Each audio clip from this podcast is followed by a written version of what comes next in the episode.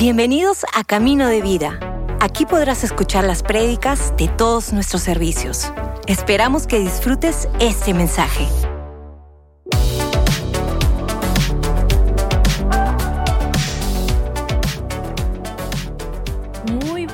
Tardes familia, un gusto poder saludarle. Bienvenido al tercer servicio de Camino de Vida aquí en forma online.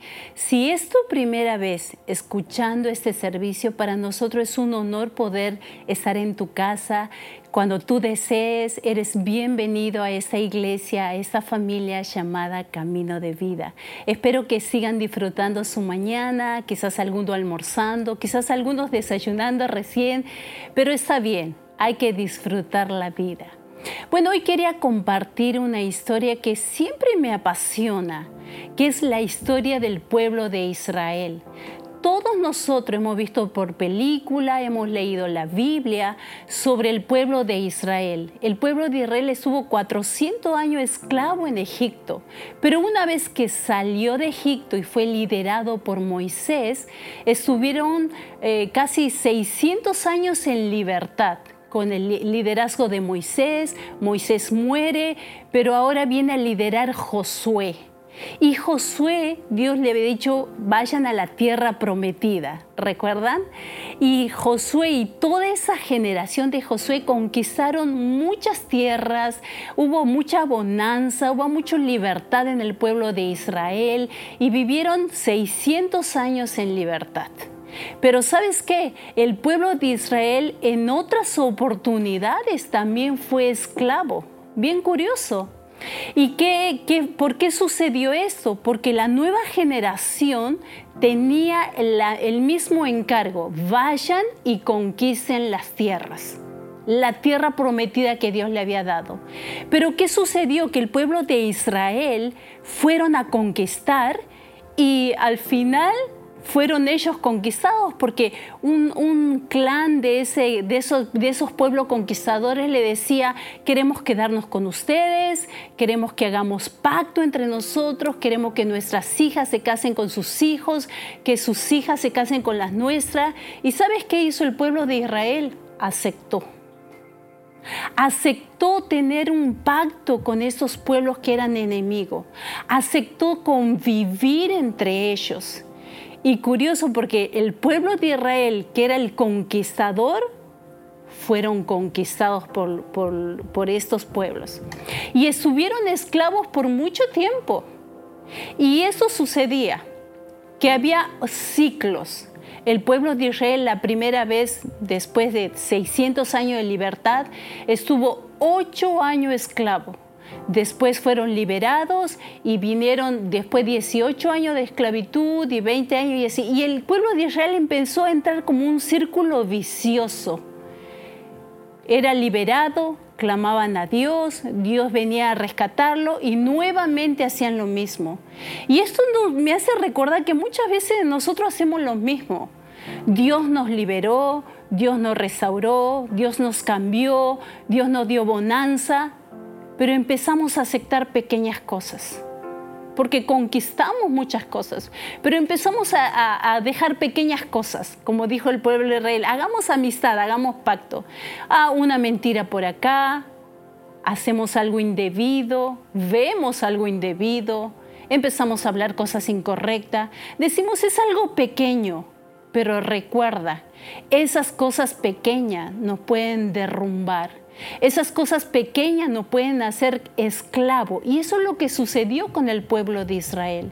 Estuvieron eh, siendo esclavo de varias ciudades, de los babilonios, de los romanos, de los eteos, de los marianitas, los filisteos. Dice que en dos oportunidades fueron esclavos de Babilonia. Entonces tenemos que tener cuidado en nuestras vidas de no permitir nada en nuestro reino. Que, la cultura de Dios no se compara a ninguna otra cultura, porque el pueblo de Israel se había olvidado de las cosas que Dios había hecho en su vida. Te pregunto, ¿qué es eso que viene a tu vida, que lo vences y regresa? ¿Qué es eso que siempre estás luchando y dices, lo vencí, pero regresa nuevamente? ¿Qué es eso que domina tu vida? ¿Qué es eso que te hace sentir esclavo? Quizás alguna enfermedad, quizás algún vicio, quizás alguna depresión o algún problema en tu, en tu vida matrimonial. Quizás tú dices, eso pasó en mi familia, divorcio o algún vicio en mis abuelos, en mi padre y ahora en mí. ¿Qué es eso que te mantiene esclavo? Porque sabes que el pueblo de Israel fue libre una vez, pero nuevamente volvió a esclavitud. Entonces cuidemos, ¿qué es lo que nos, nos mantiene esclavo? ¿Qué es lo que nos mantiene preso? Porque Dios quiere liberarnos. Nosotros tenemos la oportunidad de clamar a Dios y Dios puede liberarnos. Y eso es lo que hizo el pueblo de Israel. Clamó a Dios. Después de estar ocho años en esclavitud, doce años en esclavitud, veinte años, clamó a Dios y Dios vino al rescate. Y levantó a hombres, levantó a jueces, en jueces 2.16 dice que él levantó a varios jueces. El primero fue Otoniel y otros más. Y el cuarto juez fue Débora. Y Débora, Dios le dijo, bueno, mira Débora, busca un hombre que se llama Barat y que arme un ejército porque van a pelear contra los cananeos, porque ya el pueblo de Israel estaba por 20 años siendo esclavo de los cananeos. Anda y dile que vayan a tal monte que se van a, van a conquistar al, al, ejército cananeo. Y el ejército cananeo era muy poderoso. Dice que tenían 900 carros de hierro. En esa época era como que, wow, qué miedo, ¿no? Un ejército tan grande que nos puede ah, eh, seguir teniendo en esclavitud. Y ese ejército tenía un capitán que se llamaba Cisara.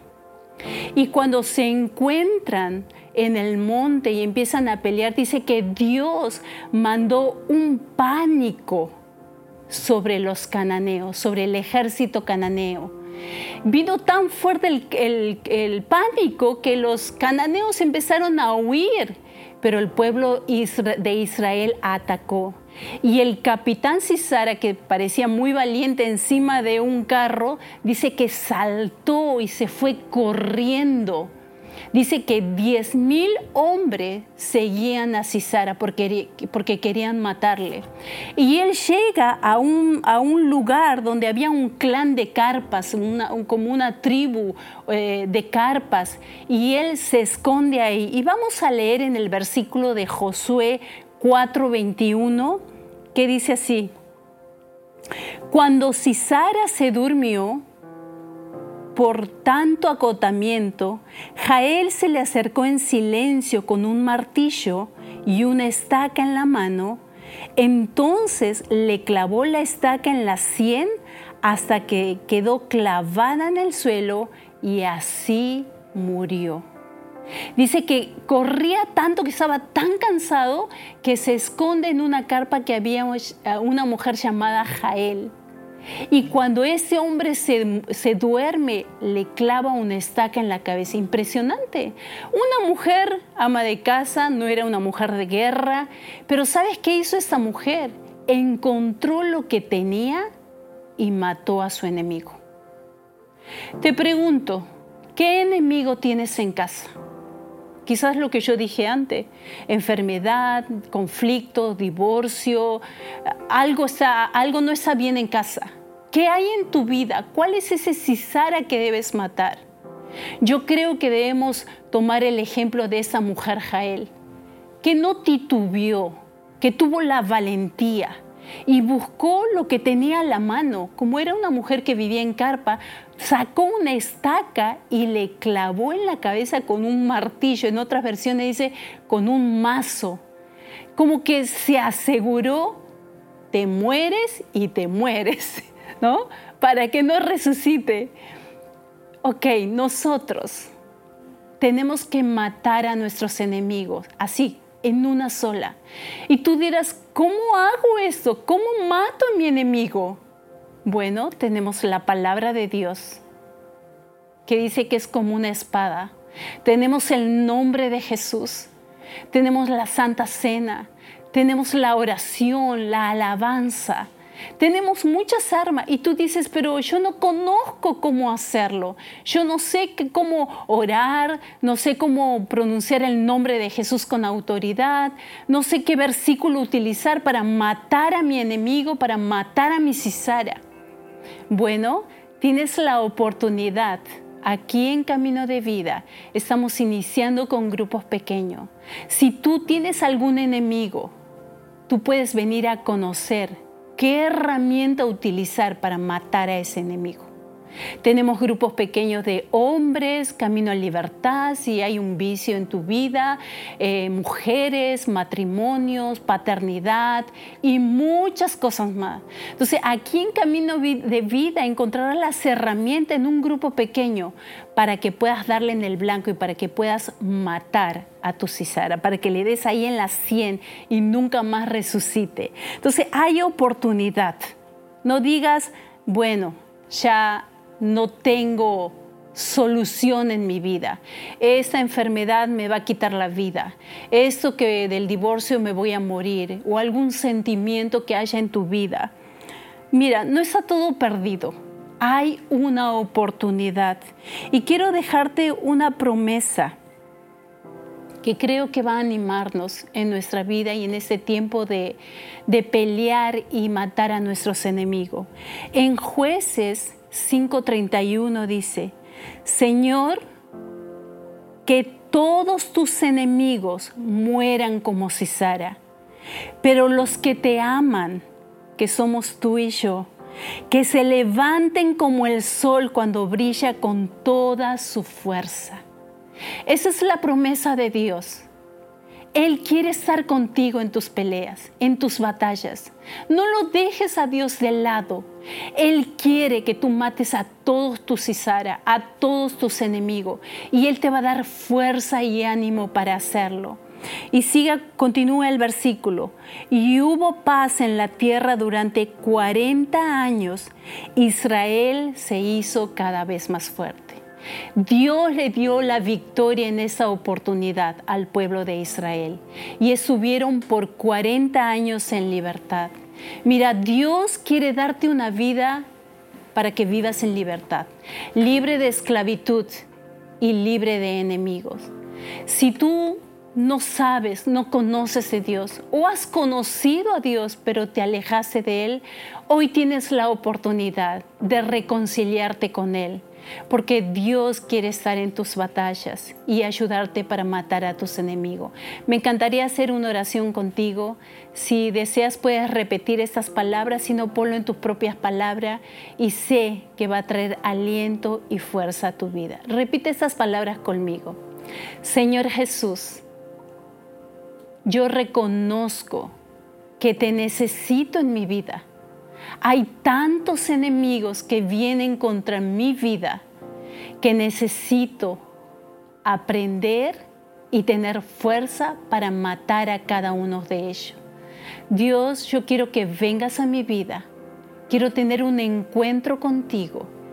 Quiero que me perdones de todos mis pecados y quites la culpa que hay sobre mi vida. Yo reconozco que te necesito. Y gracias a Dios por amarme. Amén y amén. Gracias por escucharnos. Si hiciste esta oración, conócenos en caminodevida.com y encuentra tu siguiente paso.